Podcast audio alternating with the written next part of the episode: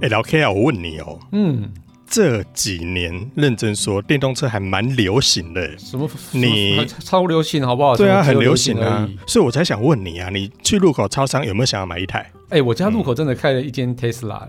呃，不是便利商店，是特斯拉。对，是真的开了一家特斯拉，这么这么随便就对了。对啊，感觉随便就开了一家这样。对啊，那更好啊，那你就顺便去买一台，然后去便利商店的时候你就可以开啦。我也其实是有想啦，不过我还没有到换车的时候啊。不过我下一台没有意外的话，应该是电动车没有错了哦。不过我觉得这个未来啊，看起来好像也是。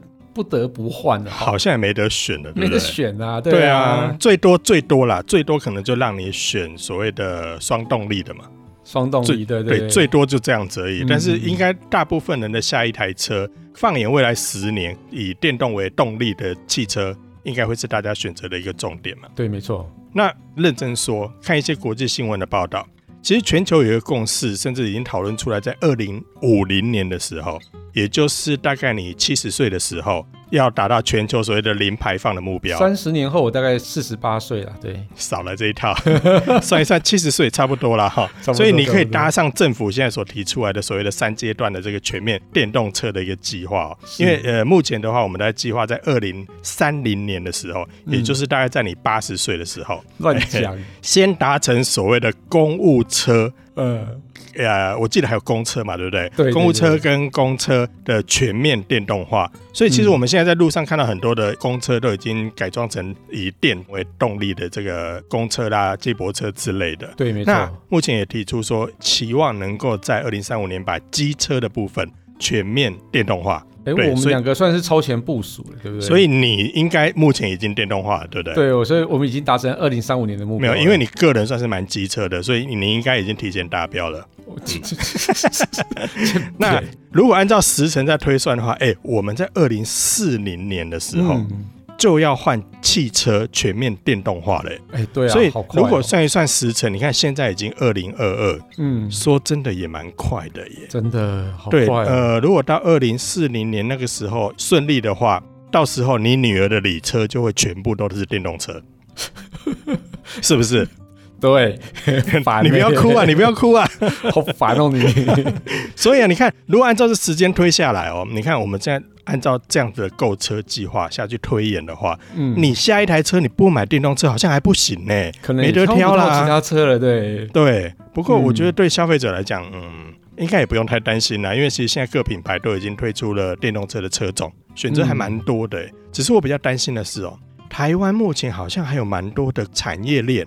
跟汽车产业还有燃油车的产业是很紧密连接在一起，也就是我们所谓的供应链的部分嘛。嗯哼。所以，与其我们在担心说，哎，接下来我们要选哪一台车，其实这些厂商，也就是所谓的供应链，他们应该比我们还要更担心呢。如果全面电动化之后，哎，他们的饭碗可能会有一点必损的嘛，然后可能会破起，所以可能话他们比我们还要担心。那目前这个趋势的话，呃，虽然时势不可挡啊。还有没有办法跟上电动车脚步的这些厂商，我们是不是也应该替他们担心一下？其实我觉得还好啊，其实不太需要担心，因为他们其实早就开始动起来。然后，那我觉得交通工具全面电动化其实势在必行啊。就虽然说以我们消费者的感觉，就是电动车好像蹦，哎，突然就出现在我们的世界，也也没有突然呐，就蛮突然的啊。我十几年陪你出去的时候，你坐的那一台辅助的就是电动的啊。你说哪一台？就是推你去公园，你欠扁的你，你好烦哦你。对，其实我觉得我们台湾的那个电动车供应链其实还蛮完整的，他们早就比我们想的更早，他们就已经切进来了。对，其实所以我不用替他们担心，就对了，不用不用不用不用不用不用。哎呦，其实我最近有在看呢，就是因为我们刚才前面有提到嘛，就是公务车以及公车的部分，其实都已经要开始转换到全面电动化了嘛。那目前来说，其实我之前在看红海，其实他曾经发表过一场还蛮盛大的记者会哦，因为我不知道你有没有关注到那一场，因为他们对外正式宣布他们创立了一个叫 MIH 的平台，嗯，而听说在这个平台里面，其实已经有两千多家的厂商加入到这个平台里面了，嗯，所以换句话说，照你刚才所说，其实很多厂商都已经在准备，甚至已经加入到。呃，去有一些厂商所领头的一些平台上面，所以换句话说，对这个部分，应该各厂商也都彼此都连接在一起了吧？是没错。红海啊，啊，就是跟玉龙它其实合资的一家公司叫红华先进嘛。那他们其实早就用那个 MIH 的这个平台啊的技术，去推出一台名为叫 Factron Model T 的一个电动巴士啊。那听说之前在三月的时候，在高雄市路上已经开始在跑了。我觉得这个其实动作还蛮快的。对，有网友在分享说，在路上看到那一台，就是在电视上记者会上面所看到那一台造型很流线的公车。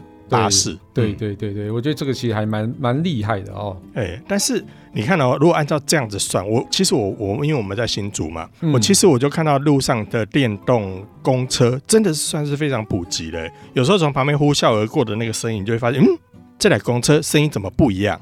对，所以其实现在在全面的公车电动化的部分，速度已经蛮快的，甚至已经在我们的生活周遭里面也，也都有了。嗯、哦，所以这个部分，哎、欸，还蛮有希望的。哎，好像口号不是随便喊喊的，甚至我看这些电动车，呃，甚至公车、巴士的这些平台。也全部都是台湾制造的，哎、欸，真的真的更厉害的是，其中有一个非常重要的零件啊，原本都是国外的哦，那现在就是有一个台湾设计制造的零件，已经加入了这个电动巴士里面了。真假重要的零件，你是非常非常重要的，没有它就、嗯、就开不了。对，轮胎啊，对了，没有轮胎也开不了啦。不是，那不然什么重要重要零件？关键的大脑，大脑，车子有大脑。下了班，您迅速抵达约会餐厅，买电影票不再排队浪费生命，开车出游一手掌握停车资讯，因为科技生活更有效率，省下时间用来轻松惬意。科技酷宅陪你漫游网络世界，聊聊新鲜话题。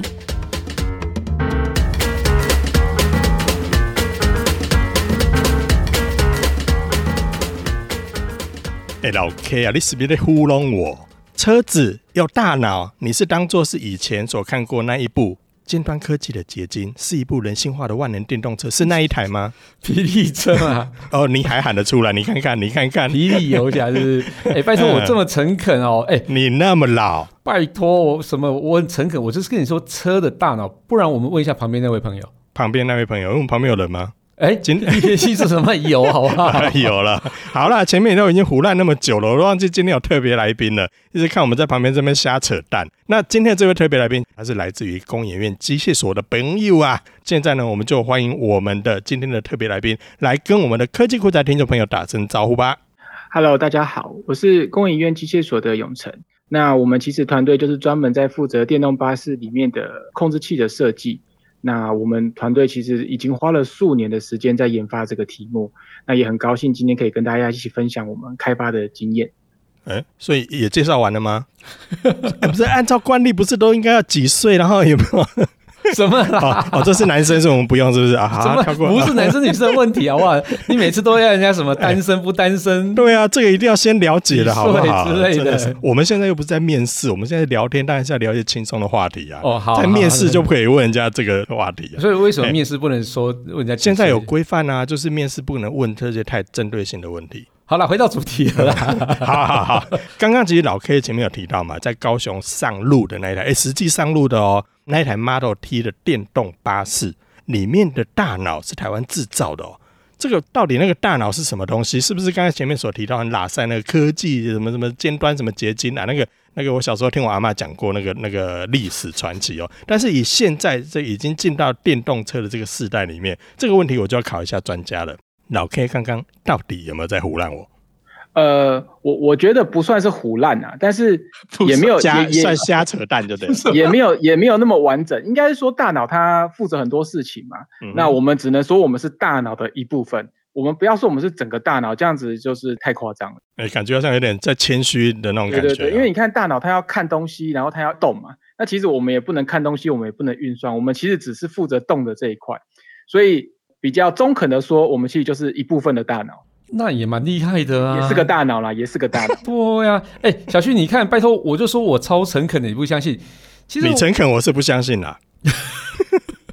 但大脑你相信的吧？大脑我相信，但是刚才他有提到说它是大脑的一部分啊，那至少也是大脑嘛？呃，算小脑，小脑不是好什么东西啊？欸、没有小脑，你也不能平衡呢、欸。啊，对对对对对对，对不对？其实这个大脑就是所谓的二合一的整车线传控制器哦。但是我我对这个其实东西还蛮好奇。那据我所知啊，现在其实每台车都有所谓的这 VCU，也就是整车控制器的哦。那跟你们现在所开发的二合一的整车线传控制器，到底有没有什么样的差别，或是你们有加入了什么样的功能吗？嗯啊，如果我跟你说都差不多，可以吗？可以啊，哦、那我们这一集节目就到这边结束了，感谢各位六位。应该应该这样说啦，其实 VCU 它本身有它要做的事情，你在那边踩油门，把它变成一个扭力的东西，就是我们踩油门踩的深浅，然后动力大家会说顺不顺啊，冲不冲啊，这种感觉其实是 VCU 在控制的。那线传的部分比较偏向是说，我们因为要跟自驾车结合，因为现在的车子我们除了要控制以外，你可能会希望它有一些自动驾驶的功能，不管是道路自动的辅助，或者是紧急刹车，或者是自动跟前车。那这种事情，你就想象中，因为你的脚没有在上面控制了嘛，那你一定要有一个控制器，它可以去帮你假装踩油门，假装踩刹车，假装帮你转方向盘嘛。这件事情我们就叫做线传的控制器。所以你可以想象中，我们是原本是一颗只负责处理扭力的控制器。那我们现在顺便假装它可以控制油门、刹车跟方向盘。那当你要控制这么多东西的时候，它一定是需要更多的资料嘛？你可能需要知道车子的状态是什么，车子现在的加速度是什么，减速度是什么，它的姿态是什么，那你才有办法比较好的去做这一些线传的控制。所以你简单的想象就是这样子，从一个扭矩控制的设备变成是一个控制扭矩、控制方向、控制加减速、控制。刹车的一个控制器，这样。哎、欸，那这样子刚刚还很谦虚的是讲说，它只是其中的一部分。哎、欸，我这样听起来，你什么都要控制了啊？哎、欸，真的很难呢。对啊，你几乎把行车上面所需要的，例如说我们刚才所讲，只是传统踩油门的那个动作，现在连所有的包含什么控制方向盘啊，什么无微不微，你通通要介入的。你这样还跟我说你不是大脑？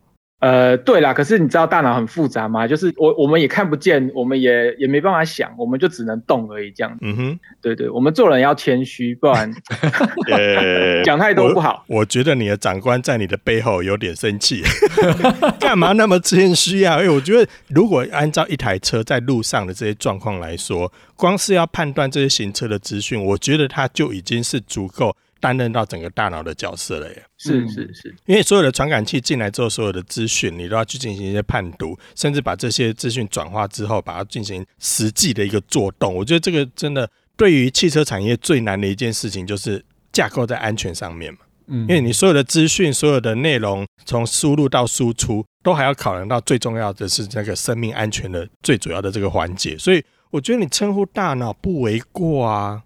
这其实这个整个 VCU 这个开发，这是还蛮厉害的哈。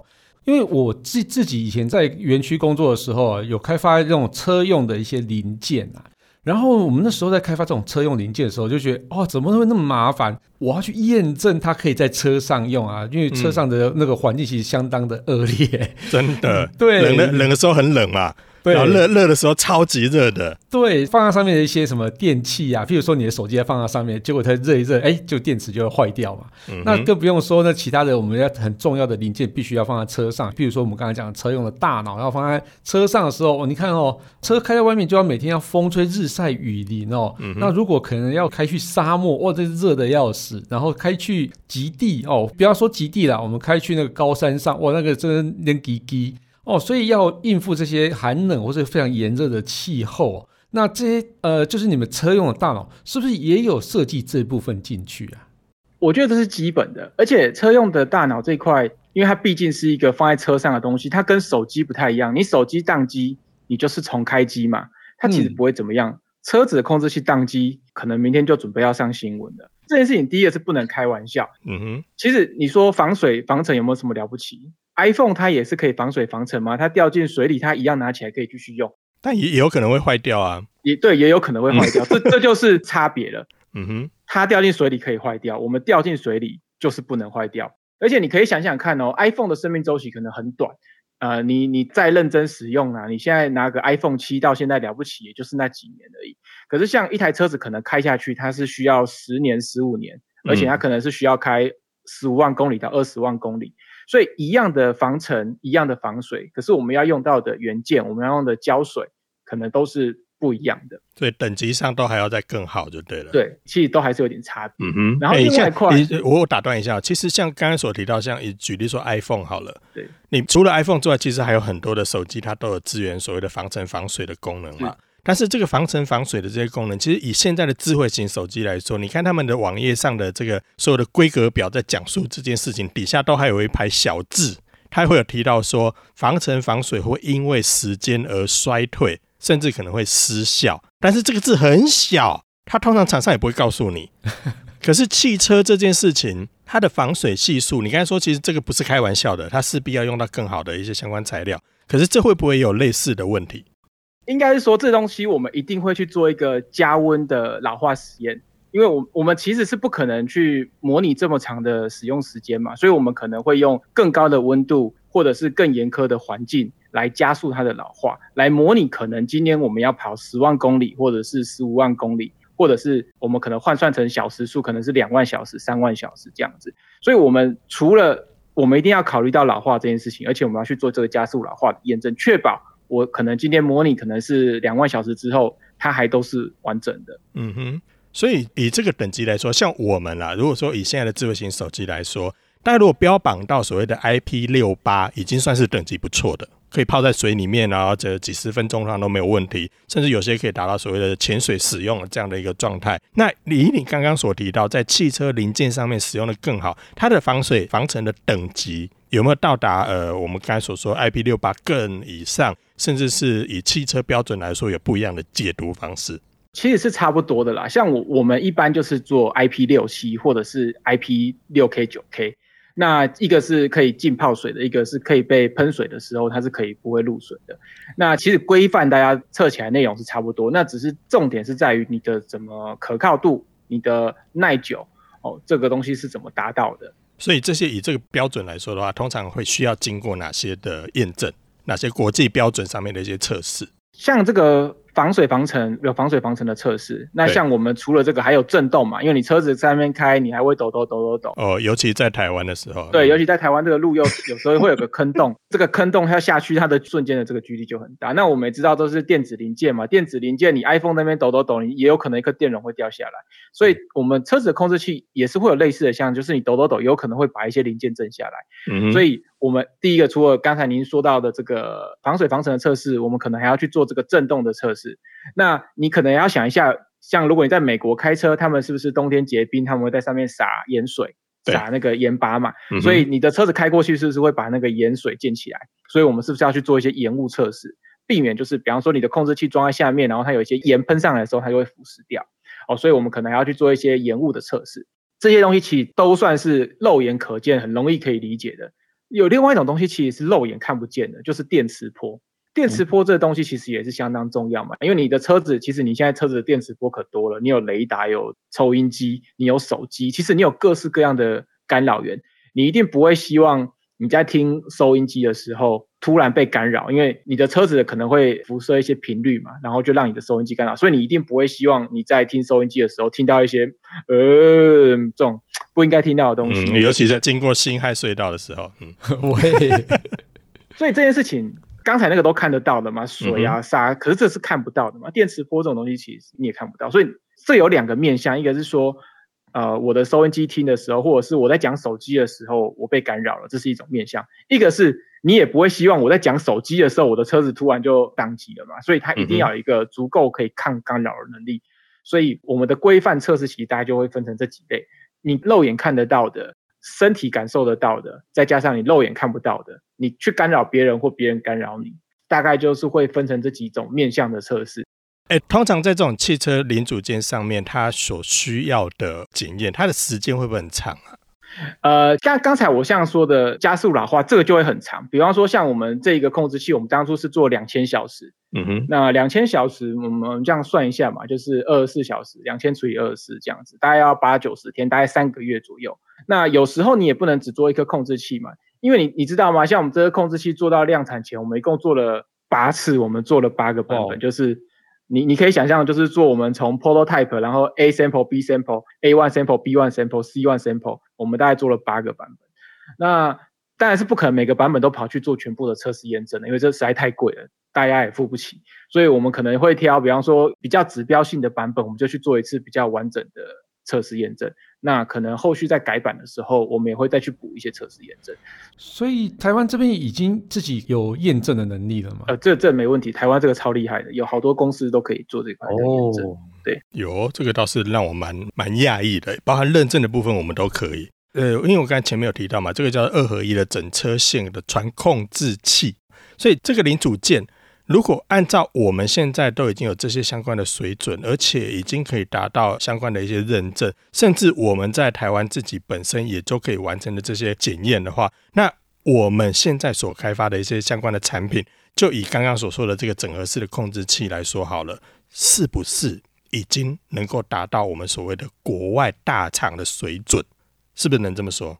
呃，我是很想这么说，但你你你凭什么说你是国际水准？这个需要数据的证明。嗯、我们可以说规范面我们跟国际是对齐的了。嗯哼。可是产品面有一个东西是很重要的，就是数据跟里程。那我们现在其实是要努力的累积的是里程。所以你指的是那种所谓的验证性的问题？验证性这个东西就是我们都过规范了嘛？这规范毕竟就是一个规范。嗯、那你要让大家可以更信服它，它是一个国际水准的东西，就是必须是被更多人的使用，然后有更多的里程来佐证它这样子。我觉得，当我们要达到一定的里程数，我们才敢宣称我们是国际型的产品。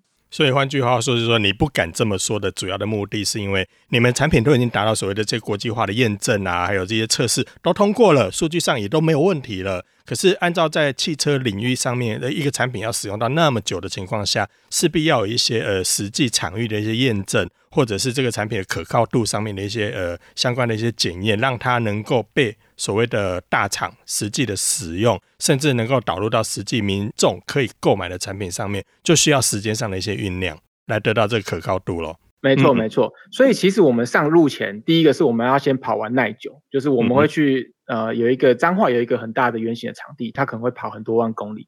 然后再来是我们也会在实车上，我们会持续的去监控我们的运行的状态。那如果有异常的状态，其实我们还有备援的机制可以来处理它。哦，所以研发是有一个前进的过程，但是其实还是以安全是我们的第一个主要的因素，这样子。所以啊，在这部分，我觉得对于很多消费者来说，可能从一开始听到现在就觉得，哎，怎么好像听起来就觉得好像我们现在路上所看到这些电动公车，好像都有一点，好像感觉都是在被验证，但事实上并不是。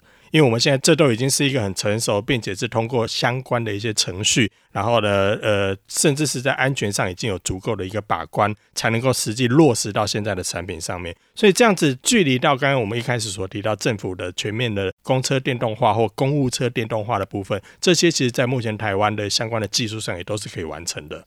嗯，我觉得其实是没有问题的。那只是我们要我们的数量要多嘛，因为毕竟大家现在看到车子。要到全面普及，我觉得还是需要一点时间的。那如果这个数量越来越多的时候，我们可以得到的成果就会越来越丰硕。嗯，了解。所以越来越多这件事情，我就要问一下了。对，关于越来越多，你们开发出来的这个整合式的控制器，目前已经用在哪些车上？这可以讲吗？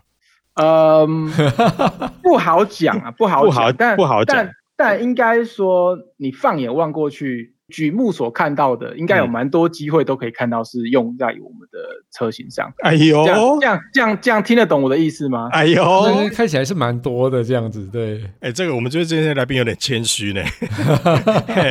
好，那我再问你，你开发这个零件的最主要目的是什么？因为你看，这其实刚刚我们前面所讲的那些东西，我认认认真讲，国外应该很多的汽车大厂，甚至所谓的百年车厂。他们应该都有这些相关的技术吧？那你们干嘛要介入到再来做这件事情呢？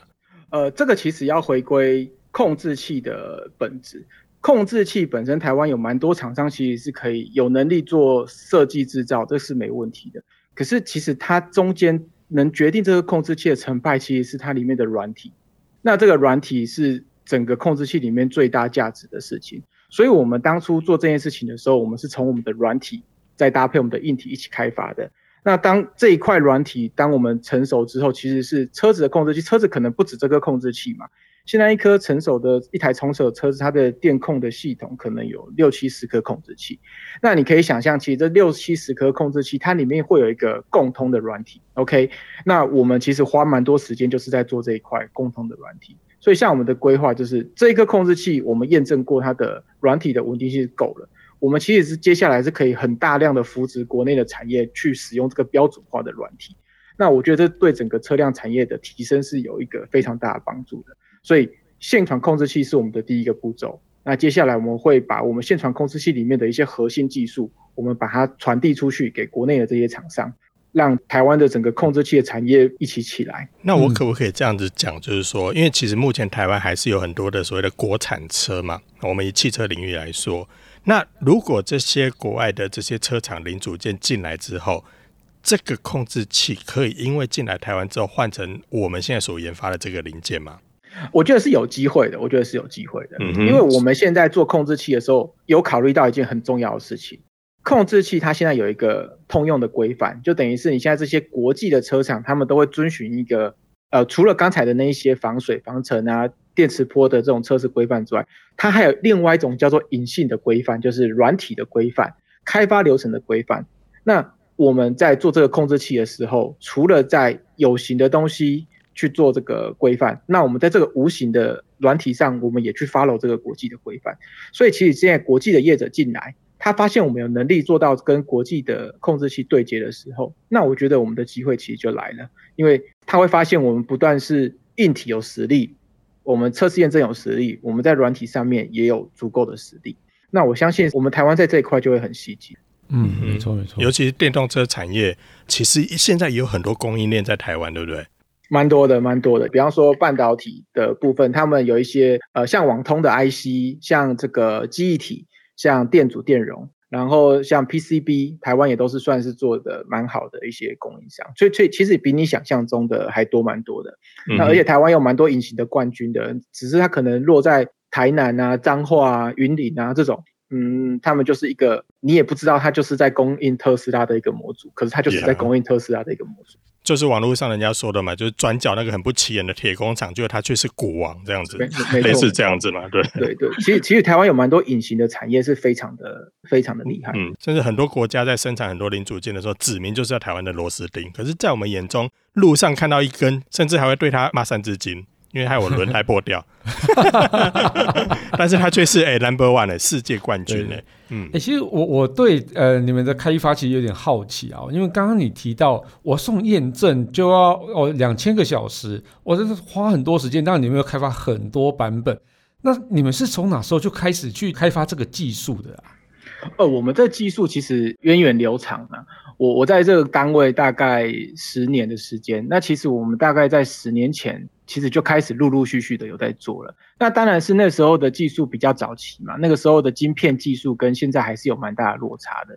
所以我们其实是一代一代的演进，演进到我们今天这一代，其实也经过蛮久了。那你是说，像我们现在真正供给客户的这个版本，真正整个研发周期到今年应该是接近三年？嗯。所以这个领域已经有十年、十几年这样子了。嗯，大概有九到十年。哇，这其实还算蛮有远见的哦。对于控制器，然后未来电车的一个发展，其实已经看得蛮远的。那你们在开发最新的这个版本啊，那你们有遇到什么样的困难吗？因为毕竟这个东西在国外已经非常成熟了。那你你们会试着想要去对齐他们的功能吗？或者是说我甚至想要去超越他们的一些功能这样子？呃，因为这样说，因为我们毕竟是做一个新的控制器，就像如您所讲的，这个国外很多人都做过了嘛。那我们现在做一定要有一个特色。那台湾有什么特色呢？台湾的特色就是我们的工程师他们在做这个开发的时候，他们可能周期会比较短哦，所以我们怎么协助他们加速来使用这个控制器？因为这个控制器其实你要想象哦，它可能有。八十趴的工作是我做的，可是有二十趴的工作其实是整车厂或者是巴士厂他们自己做的。那这二十趴的工作，我们怎么协助他们用最短的时间来做这个二十趴的工作，把剩下的工作要补齐？所以其实我们在开发这个过程，我们就最难的是是怎么跟客户来对接，我们怎么协助客户在做剩下二十趴功能的开发的时候，时程一直缩短。所以我们我们其实研发出了蛮多独特的技术的，比方说呃怎么自动生成程式码，怎么让这个配置的过程尽量的简化。那这个其实都是我们在开发过程遇到的一些困难，而且我们那时候想的是，我们要做这个东西，我们希望它是做这个云端化的哦。所以其实虽然说您您看到的产品在车上长得都差不多，那实物上我们在背后其实花了蛮多心力，是在做一些大家眼睛看不到的事情。诶，你说所谓的云端化是什么？其实我我有一点模糊嘞。这样说好了，你开发你的控制器是不是就是要在你的电脑上做？是，那我们尝试把这个流程移到云端，那你就是打开你的浏览器，就在设计你的控制器。哦，所以是有点协同开发的这样子感觉吗？也不算是，就是我们把这个开发的环境从桌机移到浏览器这种感觉。所以你们的关键技术其实就是像刚刚讲的那种自动化城市生成这样子，然后。可以帮助车厂很快速，就是把控制器 mount 上去这样。没错，没错，没错。哦，那其实这帮助车厂蛮大的哎。没错，没错，这个这个也还是我们有竞争的优势嘛。因为您您刚才其实也提到，这国外大厂其实大家都做的比我们跑得更快，跑得更远。然后我们如果要跳出来，一定要有一个跟别人不一样的地方。那我们想要的不一样的地方，就是说，我们希望大家的学习的曲线越短越好。也就是说，国内的巴士如果用国外的 VCU 哦，那我可能在沟通来回，然后要让这颗控制器要上线哦，我可能要花很多时间，然后而且可能要用德文去跟人家沟通，沟通不来。但是我跟台湾这边，哎哦，台湾自己有做啊，我们讲中文就好了嘛，对不对？然后而且又近，然后又可以直接把你抠来说，哎。我这个东西遇到一些困难，你可以来帮我吗？而且有点像这种在地化服务的那种感觉哦。呃，没错，我们是蛮常被客户扣取的啦。因为因为比方说开发过程一定会遇到一些问题跟瓶颈嘛。那我们这种偏向使命必达的团队，就是你可能打电话给我，我可能六个小时内会到你的附近这样子。哎、欸，比这个 PC Home 送货还快哎、欸，真的。我们要看我们签什么合约，就像那种维护合约有那种八小时要到府服务的那种，哦哦、是不是？所以你看，来网络上还是说什么工研院比较凉，还是什么过得比较舒适，那无啦，拜托，这些很很多大家看不到的环节，好不好？是其实也是呃，跟某些呃卖鸡腿什么的还蛮像的、啊，对啊。昂扣的工程师没什么不一样，真的真的。所以其实真的若干来讲，你们。在这个行业里面算是布局的相当的早，而且在整个的领域里面，呃，算是已经有取代国外这些主要零组件的一些态势出来的，甚至是已经落地了嘛，都已经可以实际的进行验证的。那么我就必须要问了，你刚刚前面有提到我们的东西能够跳出来，这个我要问一个敏感的问题：东西要能够跳出来，站在工研院的立场有两个目的嘛，一个就是把这技术寄转到。我们的民间企业，另外一个当然就是所谓的 spin off 出去。所以你们刚才所提到的跳出去，这部分敏感，你的老板又在背后等。所以你们现在期待的目标是先做技术移转，还是未来还有更宏观的打算？嗯，我我觉得其实都有啦，就是技术移转，我们也将我们的技术。协助给国内业者，因为这毕竟是法人的使命嘛。法人使命除了新创以外，还是有一部分是需要来协助业者成长。所以其实我们现在两条路并行，我们会把我们的一些技术 share 给我们国内的一些关键业者，让他们可以也很快的成长茁壮。但是其实最核心的呃这些核心技术，比方说我们的这种云端的技术啊，或者是这种代码生成技术啊，或者是属于符合国际呃软体规范这种技术，有时候其实你要传承并没有那么容易传承，因为这个。